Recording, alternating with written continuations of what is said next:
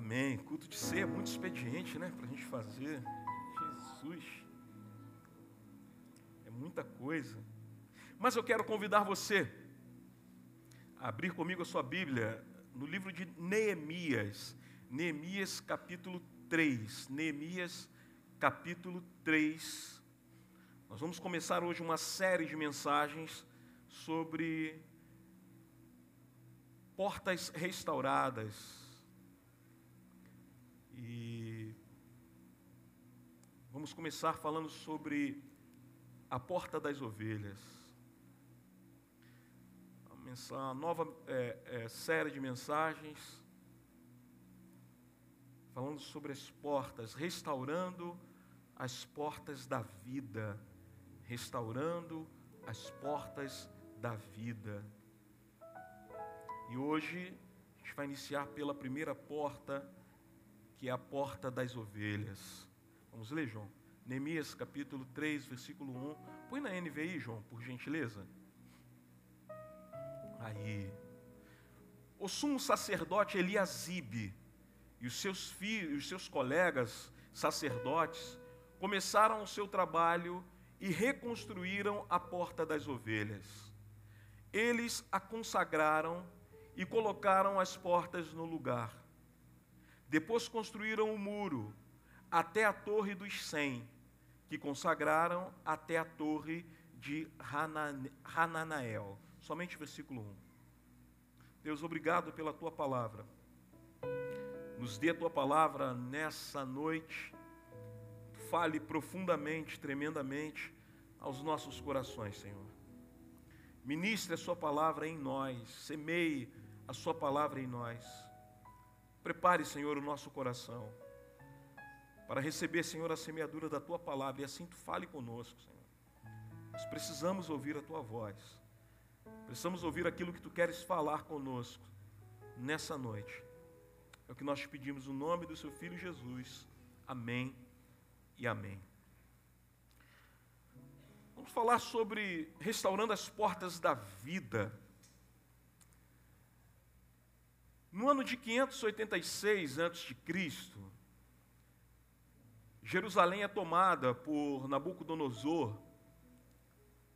E aí, quando a gente fala de ano, você não pode se prender muito à data, porque se ler algum comentário vai falar que foi 597, outro vai dizer que foi 574 eu resolvi me prender aqui a 586 antes de Cristo, em que Jerusalém foi invadida por Nabucodonosor, levando o povo cativo para a Babilônia, em que esse cativeiro durou 70 anos, e que o povo de Israel foi levado em duas etapas para a Babilônia.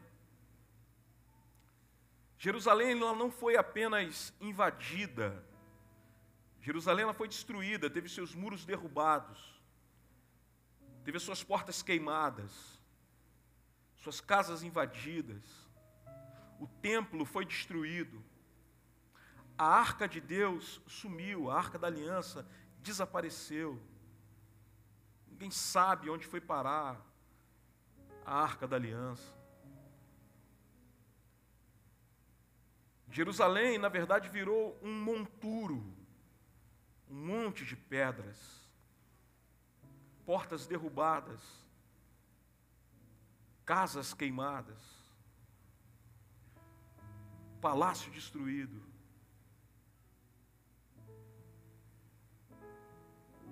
templo destruído. Você vê as imagens hoje da guerra da Ucrânia, você vê um míssil destruindo um edifício, mas você imagine homens combatendo um palácio, combatendo o templo e conseguir derrubar o templo sem explosivo. Conseguir derrubar os muros de pedra sem explosivo. Queimar uma cidade inteira. Esse foi o retrato ou um rabisco que eu estou falando foi um rabisco do que aconteceu, um rascunho, que a realidade ela é sempre pior do que a foto, do que o desenho, do que a imagem. Uh, Neemias, ele provavelmente, queria que você prestasse muito bem atenção, para você não perder a linha de raciocínio.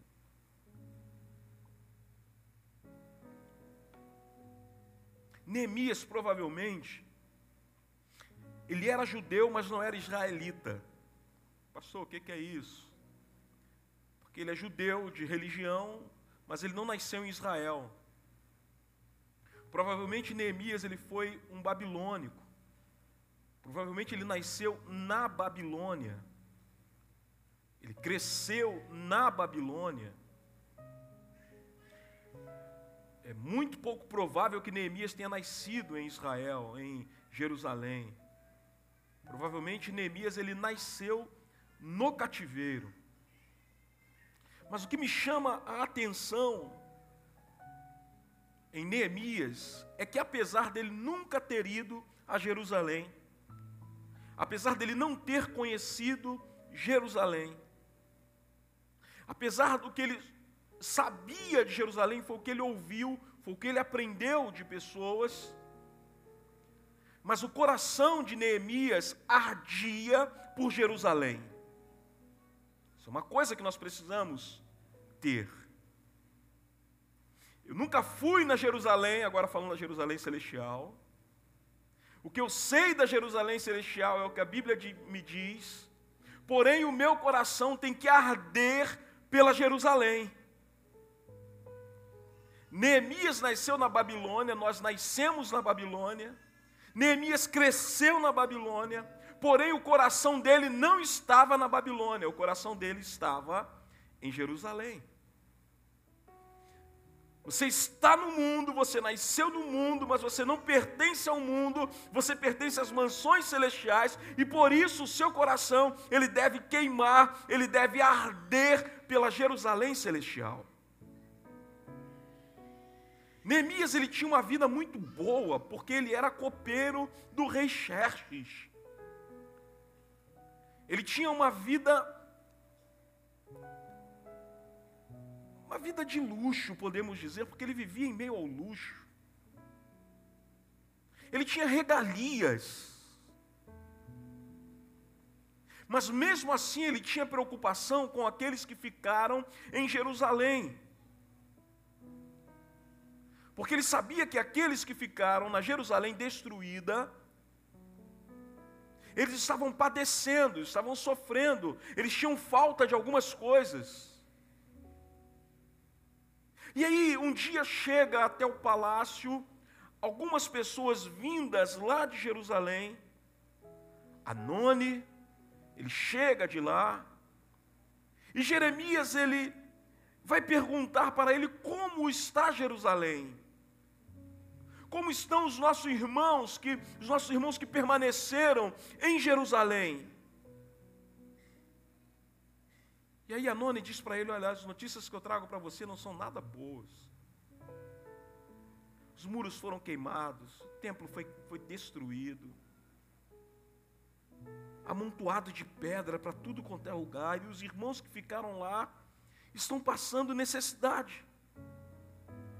Neemias, quando recebe essa notícia, o templo diz que ele, o texto diz que ele se assenta, ele chora, mas logo em seguida ele passa a jejuar e orar.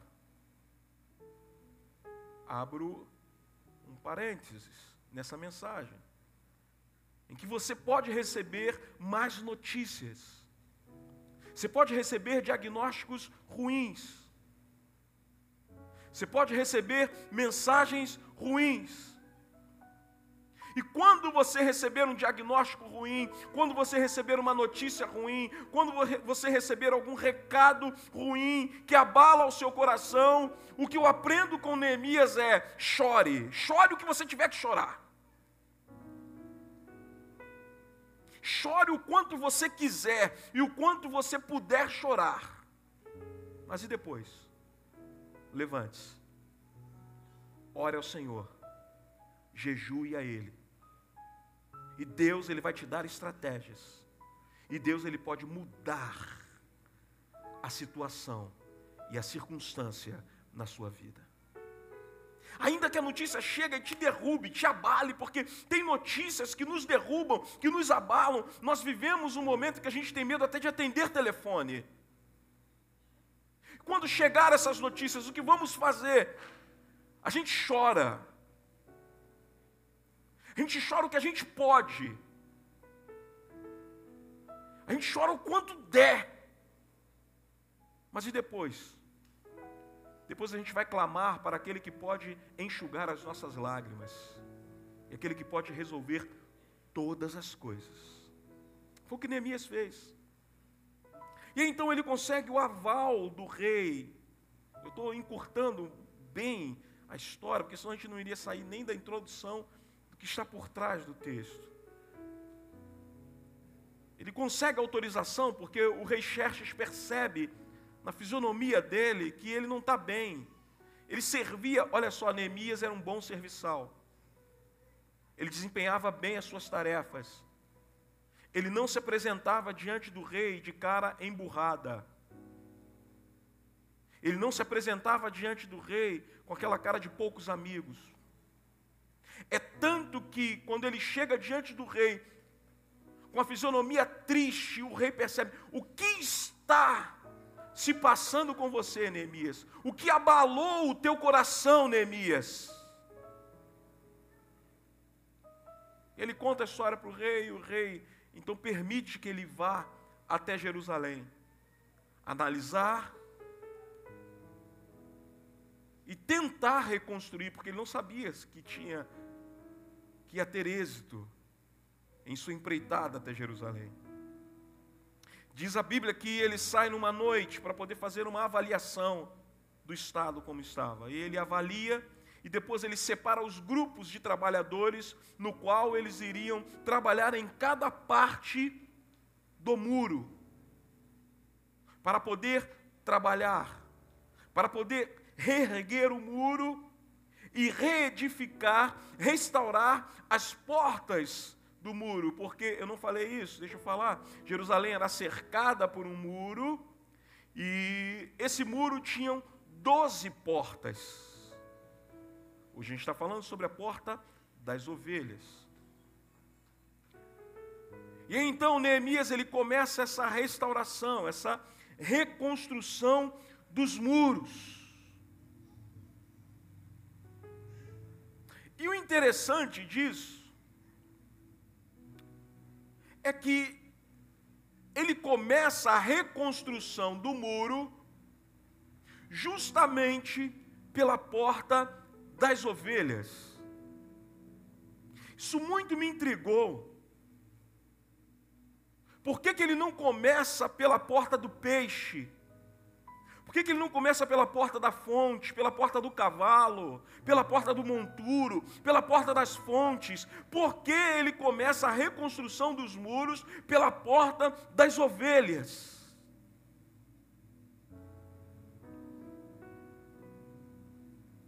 Interessante que, como a palavra de Deus é maravilhosa, eu ministrei esse estudo aqui, sei lá, 10, 12 anos atrás.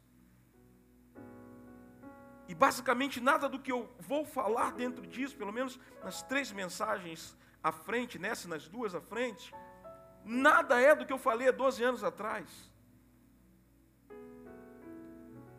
O que que Neemias começa pela porta das ovelhas? Não existe coincidência na Bíblia e não existe coincidência na vida do cristão. Nós não somos regidos pela lua, não somos regidos por Saturno, não somos regidos pelo Sol, nós somos regidos por Deus. É o Senhor que rege a nossa vida, então não há horóscopo, não há coincidência, não há alinhamento interplanetário o que há é a vontade soberana de Deus em agir, em efetuar, em fazer aí acontecer na nossa vida.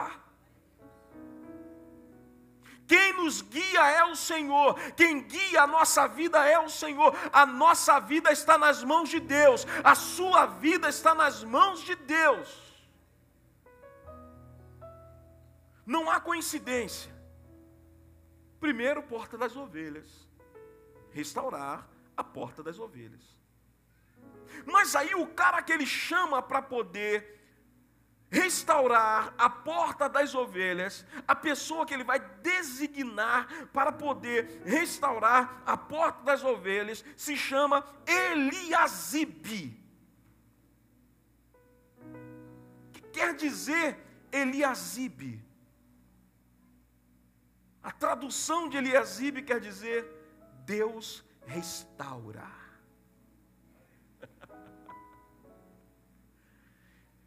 Eu quero falar para pessoas nessa noite que estão precisando de uma restauração. Eu quero dizer para você que está me ouvindo nessa noite que Deus ele restaura. Deus ele restaura vidas, Deus ele restaura casamentos, Deus ele restaura famílias, Deus ele restaura a situação é, pessoal, Deus ele restaura a situação emocional, Deus ele restaura a situação financeira, seja qual for a situação, Deus restaura. Eu vou mudar o seu nome nessa noite pelo nome de Jesus, o seu nome nessa noite. Você, quando sair por essas portas e alguém perguntar por, pelo seu nome, qual é o seu nome, você vai dizer: O meu nome é Eliasibe. Que isso? Deus restaura. Qual será o teu nome? Meu nome é Eliasibe. Não, teu nome é João, não, era João. Esquenta com os tiros, não era João. Agora não é mais. É Eliasibe. Qual o seu nome? Era Maria. Não, não é mais. Eliasibe. Porque teve um culto. Hoje é que dia? Dia 3. 3 de abril de 2022. Na estrada Governador Leonel Brizola, 1285 numa igreja chamada Igreja Palavra Viva, eu tive encontro com o Senhor, e naquele encontro o Senhor restaurou a minha vida e mudou o meu nome, e chamou o meu nome de Eliasibe. Glória a Jesus. Eliasibe é o quem vai é, restaurar a porta das ovelhas. A reconstrução começa pela porta das ovelhas. Isso me chama a atenção. Por que justamente dessa porta? Porque a porta das ovelhas era a porta onde os animais que seriam sacrificados no templo, eles, ela, eles passavam por lá, passavam por ela, eles tinham que passar pela porta das ovelhas para serem sacrificados. No tempo de Jesus, eles tinham que passar pelo tanque de Betesda, serem lavados pelas águas do tanque de Betesda, e aí passar pela porta das ovelhas, para já entrar na câmara de sacrifício. Então a porta das ovelhas era por onde passavam os animais para serem sacrificados no templo. Ninguém ou qualquer outra coisa poderia passar por essa porta, principalmente em época de, de Páscoa. Principalmente na Páscoa, era, ela, ela era exclusiva das ovelhas, da passagem das ovelhas. E restaurar a porta das ovelhas significa restaurar o culto a Deus. Restaurar a porta das ovelhas significa restaurar o culto a Deus. Para nós explicarmos, vamos a Êxodo capítulo 20, versículo 3 ao versículo 5. Não terás outros deuses além de mim. Não farás para ti nenhum ídolo, nenhuma imagem de qualquer coisa no céu, na terra ou nas águas debaixo da terra. Não te prostrarás diante deles, nem lhes prestarás culto, Porque eu, o Senhor, o teu Deus, sou Deus zeloso, que castiga os filhos pelos pecados de seus pais, até a terceira e quarta geração, daqueles que me desprezam. Jesus é levado no alto de um pináculo. E Satanás mostra a Jesus no relance todos os reinos do mundo e diz para Jesus: Tudo isso te darei se prostrado me adorares. E Jesus olha para ele e diz: Vai-te, Satanás, porque está escrito: Adorarás ao Senhor teu Deus, e somente a Ele prestarás culto. O que acontece? Porque a primeira porta a ser restaurada é a porta das ovelhas. Porque Israel foi levado para o cativeiro babilônico para ser tratado e curado por Deus de sua idolatria. Nunca mais você vai ver na história de Israel eles adorando a imagens, eles adorando a, outro de, a outros deuses depois do cativeiro babilônico, porque a nação de Israel foi totalmente curada, totalmente sarada no cativeiro babilônico de sua idolatria. Por isso, Neemias entende que a primeira porta que precisa ser restaurada, a primeira porta que precisa ser reedificada, a primeira porta que precisa ser recolocada no lugar, precisa ser a porta do culto, a porta das ovelhas. Por que isso? Porque culto é coisa séria.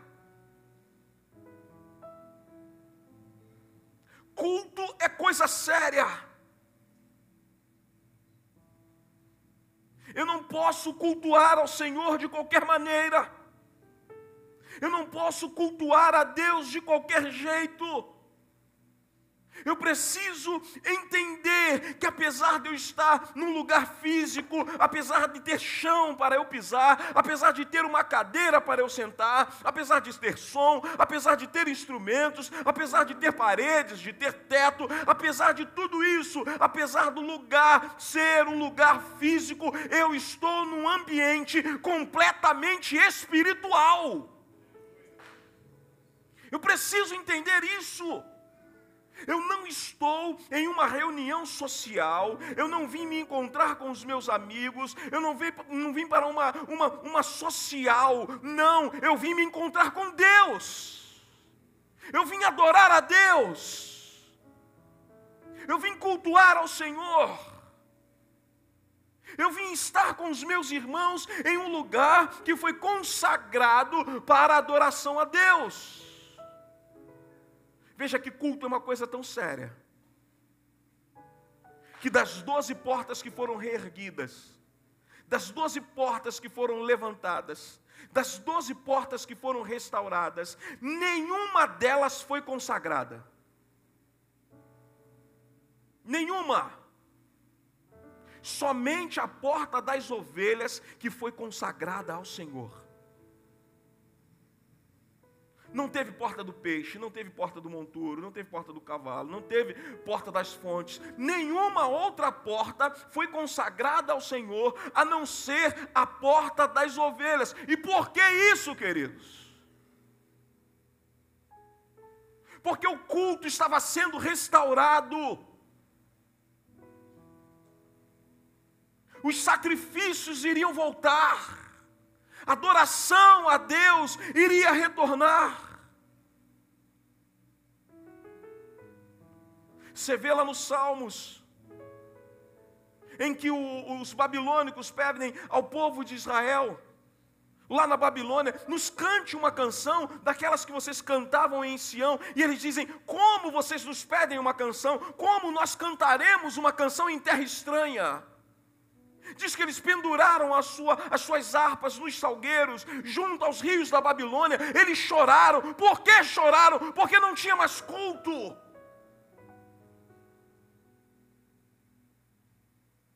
Neemias, ele vê tudo isso, ele compreende o sentido espiritual, ele compreende a atmosfera espiritual, o que está acontecendo com aquele povo. Então ele diz: a primeira porta a ser restaurada é a porta do culto, é a porta do sacrifício, é a porta das ovelhas, porque esse povo tem que voltar a cultuar. Esse povo tem que voltar a adorar. Esse povo tem que se voltar novamente para Deus. Nós, igreja Palavra Viva, nós precisamos voltar a cultuar, nós precisamos voltar a sacrificar, nós precisamos voltar ou nos voltar novamente para Deus. Nós precisamos.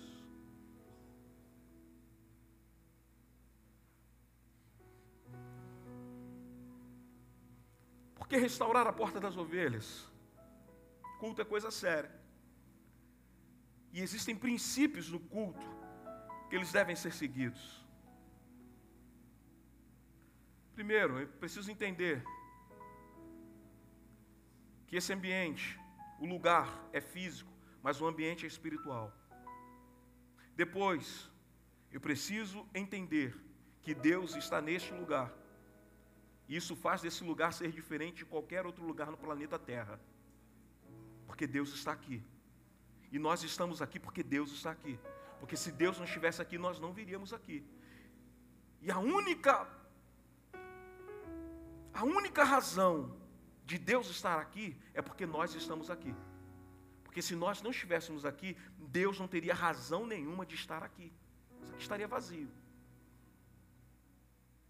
A única razão de Deus estar presente é porque nós estamos aqui. Mas e se nós estamos aqui? Nós precisamos entender o que nos trouxe aqui e o que nós precisamos fazer aqui neste lugar. Você entende o que você veio fazer aqui? Você entende o que você está fazendo aqui? Você entende por que você veio aqui? Nós precisamos entender que nós viemos aqui para adorar a Deus. Então eu não vou perder o meu tempo com nenhuma outra coisa. Eu não vou perder a minha atenção em nenhuma outra coisa. Eu vou entrar aqui e eu vou focar a minha atenção em Deus, porque Ele está aqui. Ele pode tratar a minha vida. Ele pode cuidar de mim. Um milagre pode acontecer. Um louvor pode me tocar. A palavra pode me restaurar. O Senhor ele passeia no nosso meio. Ele pode tocar em você. Ele pode te curar. Ele pode pode falar o que você está esperando, uma resposta da parte de Deus. Então, no momento do culto, o que eu vou fazer? Eu vou ficar ligado, eu vou cultuar ao Senhor, eu não vou perder um momento sequer. Eu vim para cultuar. Então eu vou prestar culto. Eu vou adorar ao Senhor. Precisamos entender isso. Restaurar a porta das ovelhas aponta para sacrifício. Restaurar a porta das ovelhas aponta para entrega e aponta para renúncia. O culto é para Deus.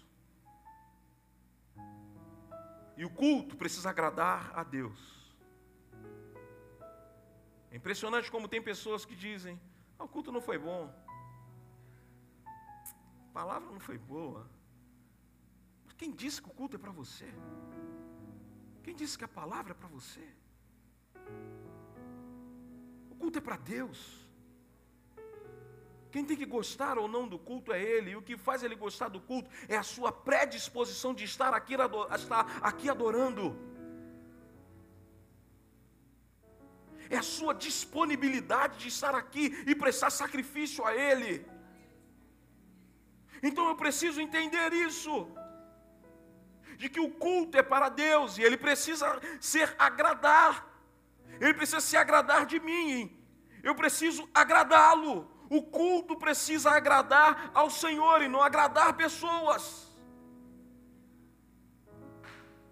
A gente está fazendo um esforço tremendo para fazer um culto para agradar pessoas, para atrair pessoas, para atrair multidão, e a gente vai perdendo o propósito do culto, porque o culto não é para atrair pessoas, o culto é para adorar a Deus, e as pessoas virão atraídas pela presença de Deus.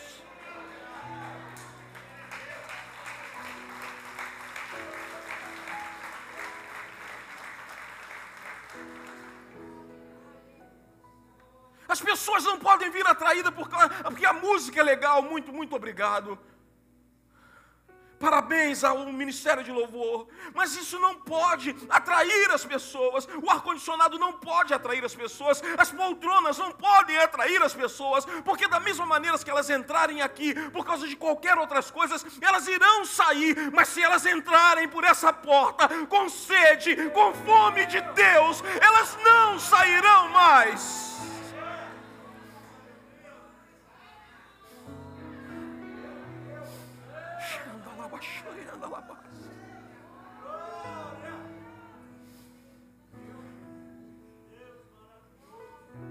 A gente está tentando atrair multidão, tentando atrair pessoas, mas e atrair a presença de Deus? Será que a gente está conseguindo fazer com que Deus levante do seu trono e se incline para ver o nosso culto?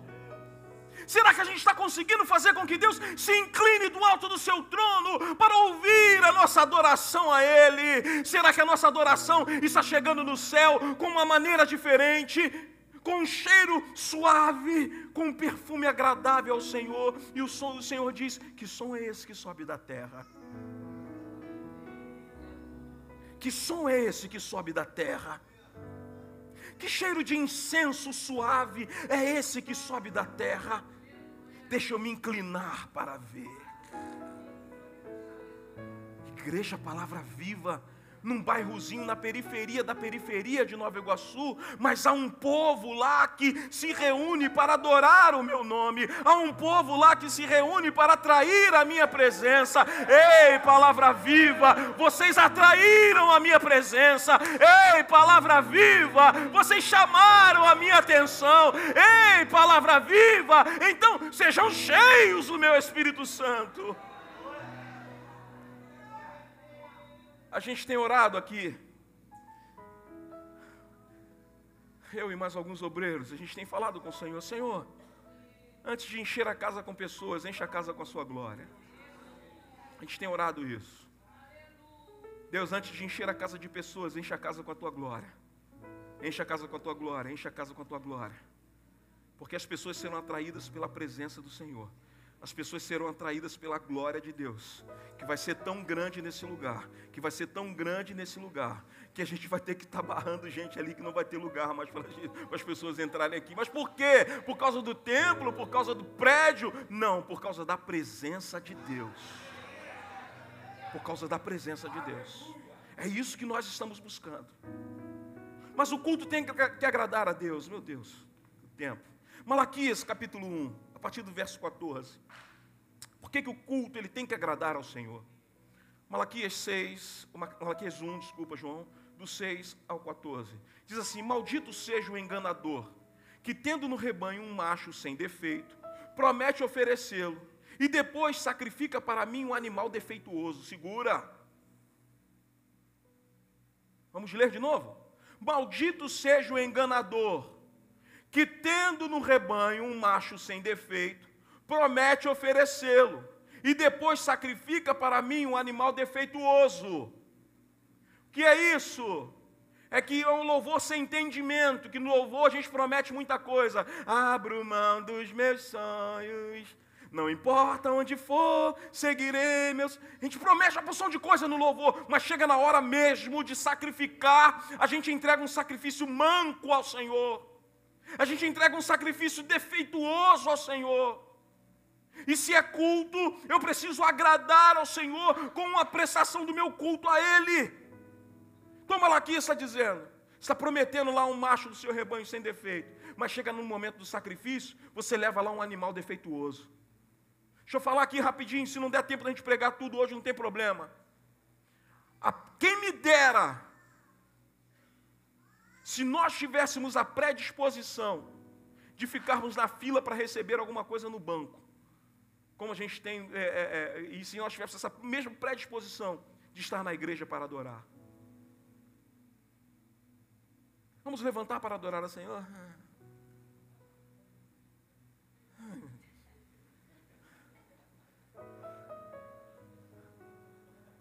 Amém, irmãos? Amém.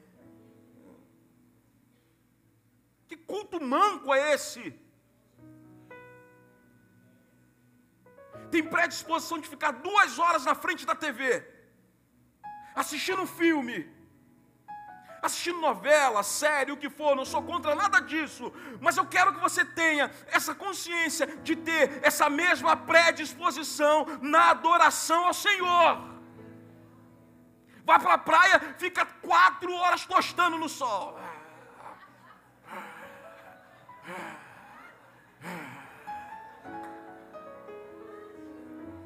Passa dez minutos do culto. É culto. Está falando de culto. Eu preciso me analisar se o meu culto não está sendo manco, se o meu culto a Deus não está sendo defeituoso. Porque você vai entender mais à frente. Por que, que eu preciso analisar se o meu culto não está sendo defeituoso diante de Deus? Vamos continuar. Diz o Senhor dos Exércitos. Volta, João, por favor.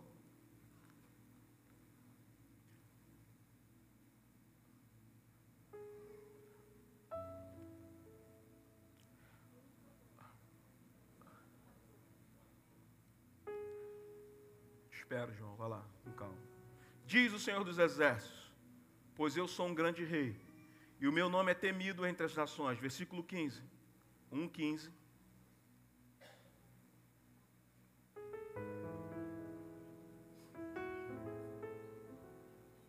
Desculpa, então pulou aí, João.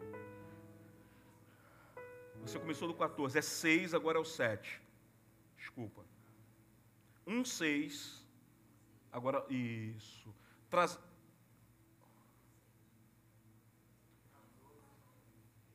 Ele começou do 14, desculpa então, irmãos. Não, pera, gente, vocês estão embolando tudo. Deixa que eu falo. Dá licença, Mateus, senta aí um pouquinho. Isso. Volta para o versículo 6. 1, 6. O filho honra seu pai, e o servo seu senhor. Se eu sou pai, onde está a honra que me é devida? Isso fala de culto. Se eu sou Senhor, onde está o temor que me devem? Pergunta o Senhor dos Exércitos a vocês, sacerdotes. São vocês que desprezam o meu nome. Mas vocês perguntam: de que maneira temos desprezado o teu nome? Versículo 7. Trazendo comida impura ao meu altar. E mesmo assim, ainda perguntam: de que maneira te desonramos? Ao dizerem que a mesa do Senhor é desprezível, Pode deixar, João, pode, só passa quando eu falar com você. De que maneira te desonramos? Vocês estão me dizendo, o Senhor falando para eles, vocês estão me dizendo que a mesa do Senhor é desprezível? Versículo 8. Na hora de trazerem animais cegos para sacrificar, vocês não veem mal algum, não tem problema algum, estou na graça. O Senhor recebe. Eu vou cantar um louvor aqui, sabe, mas eu não sei cantar não, mas é como, pra, como é para Deus, ele recebe qualquer coisa.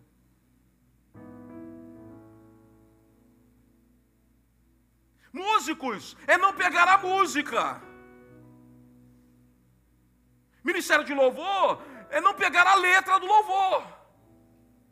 Obreiros, pastores, é não estudar a palavra e achar que vai chegar aqui, pode dar qualquer coisa para a igreja.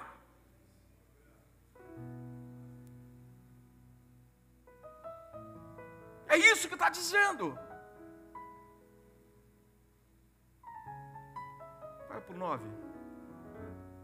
E agora, sacerdotes, tentem apaziguar Deus para que tenha compaixão de nós. Será que com esse tipo de oferta Ele os atenderá? Deixa eu responder isso aqui rapidinho. Será que com o tipo de oferta que você está trazendo para o Senhor, Ele vai te atender?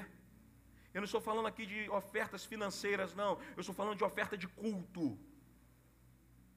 Estou falando de você se doar no culto. Estou falando da sua adoração no culto. Será que a sua adoração, com essa adoração aí, o Senhor vai te responder em alguma coisa?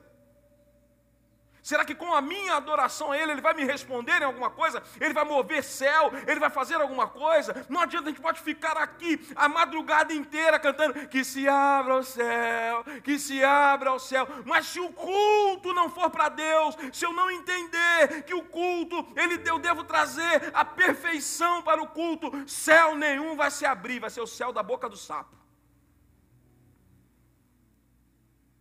Será que com esse tipo de oferta ele, ele os atenderá? Pergunta o Senhor dos Exércitos. 10. Ah, se um de vocês, irmãos, isso é sério demais. Isso é brabo demais. Ah, se um de vocês fechasse as portas do templo, assim ao menos não acenderiam o fogo do meu altar inutilmente. Vamos transliterar isso aqui. Ah, se um de vocês fechassem a porta do templo, e assim vocês, do Ministério de Louvor, não iriam ensaiar inutilmente, não iriam chegar na igreja inutilmente quatro horas. Ah, se um de vocês fechasse a porta do templo, assim, pastor Alexandre, você não, iria, não estaria pregando uma hora inutilmente, porque teu culto está manco, está aleijado. Assim, ao menos, não acenderia o fogo no meu altar inutilmente. Não tenho prazer em vocês, diz o Senhor dos Exércitos, e não aceitarei as suas ofertas. Versículo 11. Pois do Oriente ao Ocidente, grande é o meu nome entre as nações. Olha só o que o Senhor está falando. As outras nações me reconhecem como grande. As outras nações glorifiquem o meu nome, mas a nação que eu constituí como minha, como meu povo, não me honram, me desonram, trazem qualquer coisa para me adorar. Em toda parte incenso é queimado e ofertas puras são trazidas ao meu nome, porque grande é o meu nome entre as nações, diz o Senhor dos Exércitos. Versículo 12. Mas vocês profanam ao dizerem que a mesa do Senhor é imunda e que a sua comida é desprezível. Não profane a mesa do Senhor. Não profane a mesa do Senhor. Versículo 13. Ainda dizem: Que canseira. Que canseira. E riem dela com desprezo, diz o Senhor dos Exércitos. Quando vocês trazem animais roubados, aleijados e doentes, e os oferecem em sacrifício, deveria eu aceitá-los em suas mãos? De suas mãos? Pergunta ao Senhor. Versículo 14. Maldito seja o enganador que, tendo no rebanho um macho sem defeito, promete oferecê-lo e depois sacrifica para mim um animal defeituoso, diz o Senhor dos Exércitos. Pois eu sou um grande rei e o meu nome é temido entre as nações. Para a gente pensar ou não é, irmãos? A porta do culto precisa ser restaurada ou não precisa, irmãos? Eu queria que você me respondesse: a porta do culto precisa ser restaurada ou não, queridos?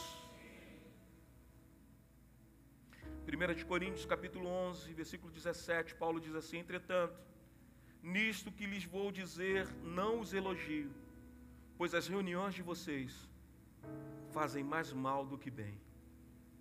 Tem misericórdia, Senhor. 1 de Coríntios, capítulo 14, versículo 26. Paulo diz: Portanto, que diremos, irmãos? Quando vocês se reúnem, cada um de vocês tem um salmo, uma palavra de instrução, uma revelação, uma palavra em língua ou uma interpretação. Tudo seja feita para a edificação da igreja. João capítulo 4, versículo 24. Palavras de Jesus. Ele diz: Deus é espírito. É necessário que os seus adoradores o adorem em espírito e em verdade.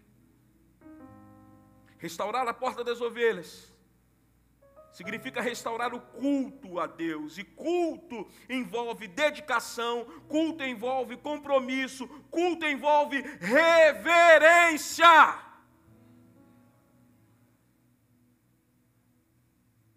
Estamos na graça, vivemos na graça, mas o nosso Deus continua o mesmo, Ele é Rei dos Reis e Senhor dos Senhores. Ele precisa, ele tem que ser reverenciado. Eu não posso estar aqui achando que estou em um lugar qualquer. Deus está presente, e se Ele está presente, precisa ter reverência. Nós vamos voltar, porta fechada, no momento da leitura da palavra. Terminou de ler a palavra, a gente abre a porta. Isso é reverência ao Senhor. Só que a reverência não se limita apenas no momento de leitura da palavra ou de ministração da palavra. A reverência no culto envolve todo o momento do culto. Então, culto envolve dedicação, compromisso, reverência, racionalidade.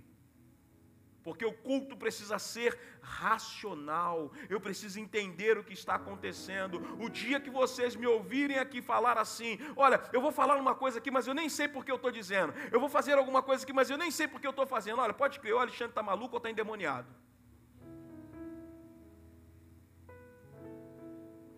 Porque nada pode acontecer no culto sem que nós tenhamos consciência do que está acontecendo. O culto, então, ele deve ser uma dedica com dedicação, compromisso, reverência, racionalidade, intencionalidade. Intencionalidade, eu preciso vir com intenção de cultuar. A minha intenção quando eu saio de casa é de cultuar ao Senhor. Nós não devemos agir instintivamente. Quem age por instinto é animal. Nós não somos animais, nós somos pessoas. Então nós agimos intencionalmente. Nós temos a intenção de adorar. Nós saímos da nossa casa na intenção de adorar. E quando nós chegamos aqui, que nos reunimos, o que a gente faz? A gente adora. A gente adora.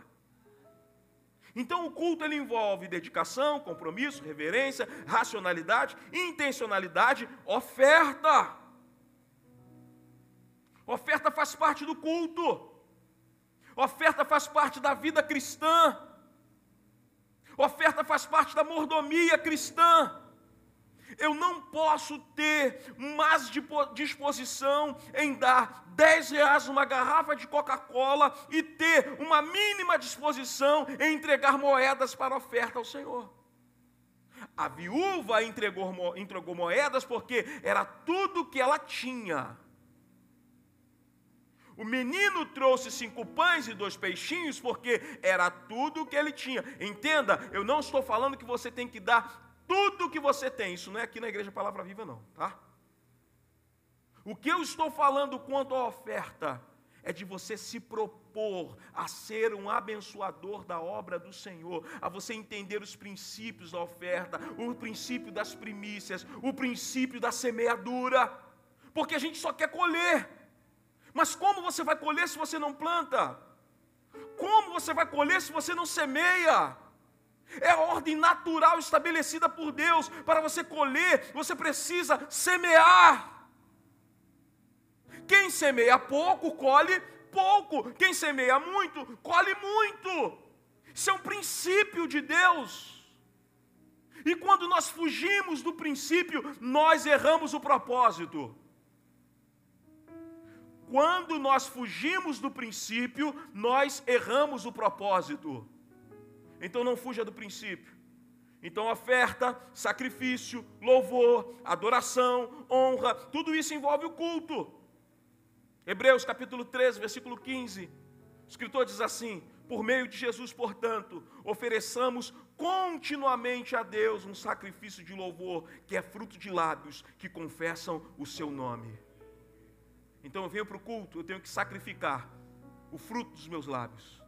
Eu não posso ter cansaço, como diz lá em Malaquias, indisposição em abrir a minha boca para glorificar ao Senhor, em abrir a minha boca para exaltar ao Senhor. Eu não posso ter indisposição de abrir a minha boca para adorar ao Senhor, para dizer aleluia, louvado seja Deus, dizer glória a Deus, o Senhor está aqui, eu te louvo, Deus, muito obrigado pela oportunidade de estar na tua casa. Eu não posso ser indisposto no culto, porque é sacrifício de lábios. O Senhor diz a Isaías, assim para o povo de Israel: Vós sois as minhas testemunhas. E eu pergunto a você: você já viu alguma testemunha em algum tribunal ou em alguma delegacia de boca fechada? Você viu isso aí? Uhum. E como é que foi o negócio? Uhum. Seu nome é Márcio Marinho? Uhum. Uhum. Testemunha, abre a boca. O Senhor falou para o povo: Vós sois as minhas testemunhas. Paulo está dizendo aqui que o louvor é o sacrifício dos nossos lábios. Então, é sacrificar, de adorar a Deus, de abrir a boca, de louvar ao Senhor. Ô irmãos, pelo amor de Deus, Flamengo está meia boca agora. 2019 cansei de chegar rouco na igreja. Cansei. Final da Libertadores de 2019, Miguelzinho do pastor Fred, ele voou na minha mão. A gente, a gente, a gente saiu de si, irmãos. O Miguel veio para o meu lado, tio, campeão, campeão, joguei Miguel para o alto, que Miguel, Miguel ah, já é branco, né? Aí, peraí, quer dizer que para o Flamengo, para o Vasco, Botafogo, Fluminense, a gente tem predisposição de gritar, oh, vibração. Chega na igreja, a gente não vibra, a gente se arrasta.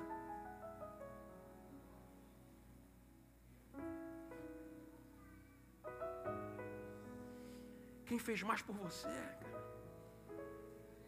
Foi Flamengo, Vasco, Botafogo ou foi Jesus de Nazaré na cruz do Calvário? Quem fez mais por você?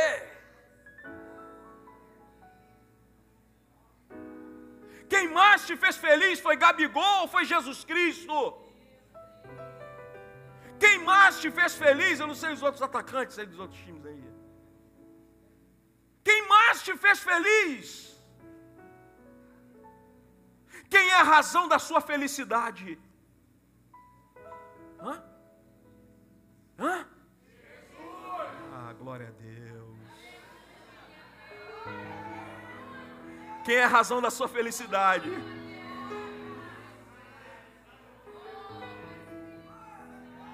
Jesus Cristo é o motivo da minha canção.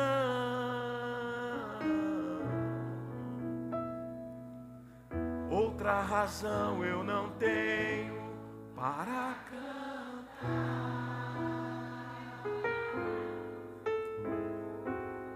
A melodia vem dele. A minha vida está em Jesus Cristo é o da minha canção. Muitas razões, chega muitas razões para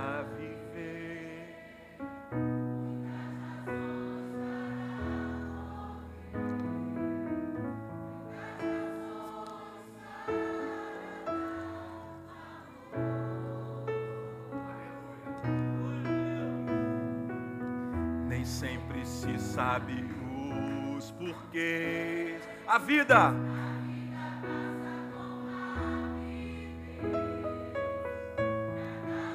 Olha só que lindo isso. Para quê?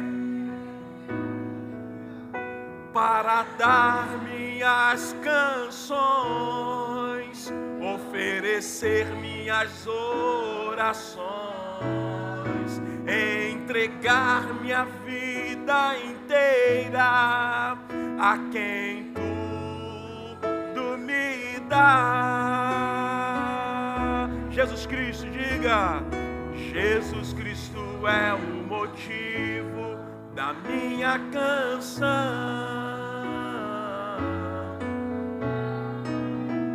Outra razão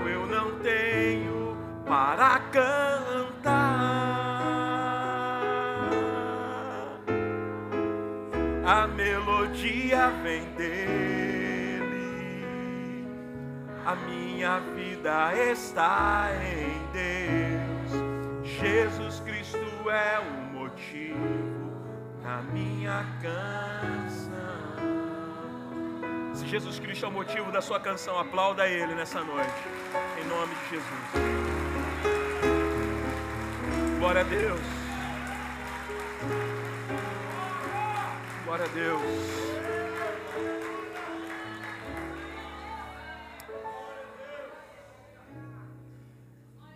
Paulo escrevendo aos Romanos, capítulo 12, versículo 1, ele diz: Portanto, irmãos, rogo-lhes, pelas misericórdias de Deus, que se ofereçam em sacrifício vivo, santo e agradável a Deus, que é o vosso culto racional.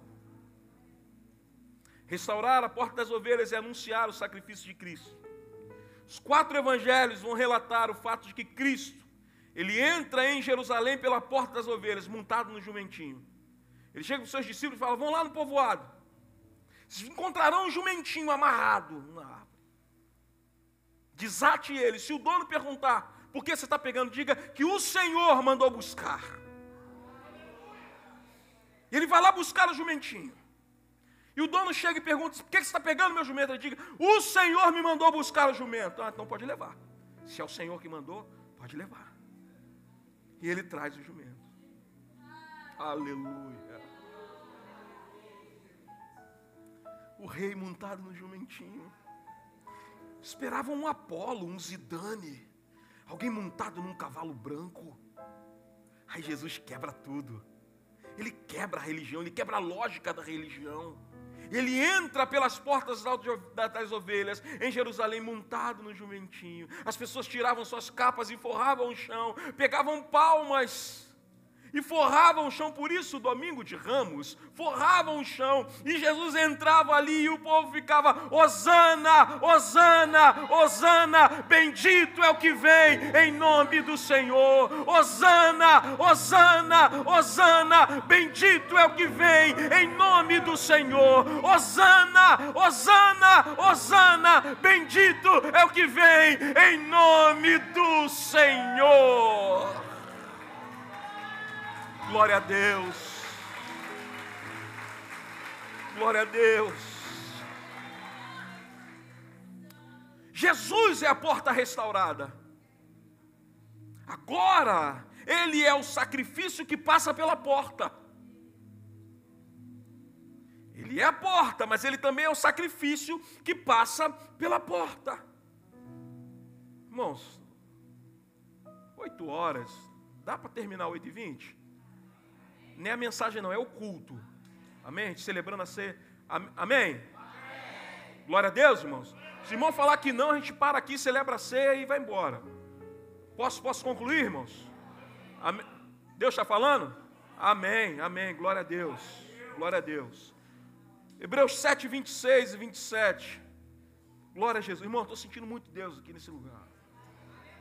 Não é jargão, vocês sabem que eu não gosto disso eu não uso disso, não uso de subterfúgios para que ninguém possa é, ter um emocional tocado por mim. Eu não, não uso isso. Não preciso disso. Eu sei quem é o Deus que eu sirvo e sei quem é a palavra que eu prego, que é viva e eficaz. Mas eu sinto Deus nesse lugar. Diz assim: é de um sumo sacerdote como esse que precisávamos.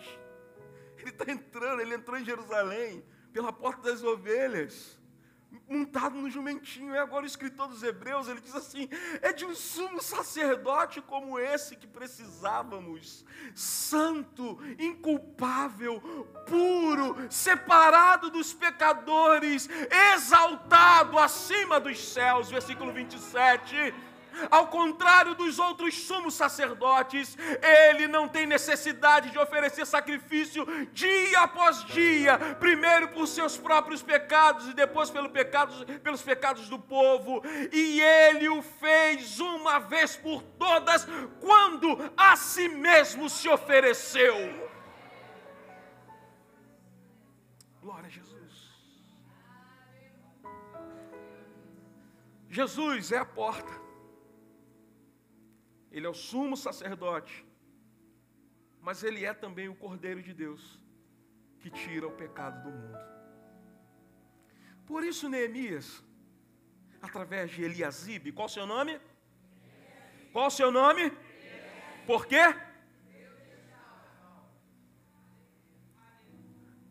Qual o seu nome? Por que seu nome é Eliasibe? Glória a Deus. Por isso, Neemias, através de Eliasibe, que Deus restaura, ele restaura a primeira porta, que é a porta das ovelhas, porque o culto precisava ser restaurado. E profeticamente, depois que se passasse 500 anos, alguém, no meio de uma multidão, ele iria dizer assim: Eu sou a porta. Eu sou o pastor das ovelhas. As ovelhas ouvem a minha voz e a seguem.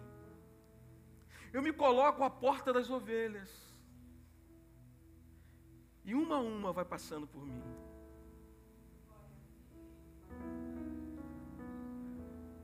Ele é o cordeiro que passa pela porta, que se oferece em sacrifício por toda a humanidade.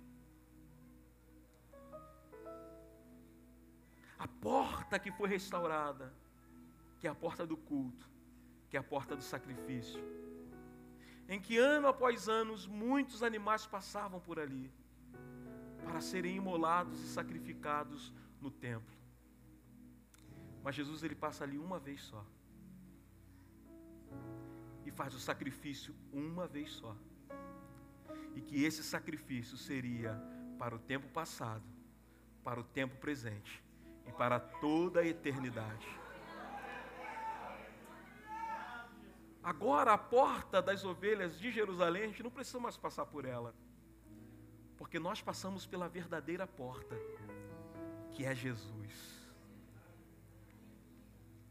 Só que a gente passa pela porta não para oferecer mais sacrifícios de animais mas para nós sermos lavados pelo sangue do Cordeiro que passou pela porta e que ofereceu sacrifício por todos nós.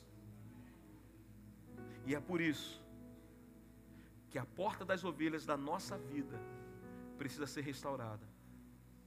Porque Cristo é digno de receber a honra, a glória e o louvor para todo o sempre. Então não esqueça quando você se reunir para adorar ao Senhor, de que hoje o seu nome ele foi mudado para Eliasibe, porque a sua vida foi restaurada, porque a sua porta foi restaurada, a primeira porta foi restaurada. Então, se a primeira porta foi restaurada, o que nos resta agora é adorar aquele que se ofereceu em sacrifício em nosso lugar.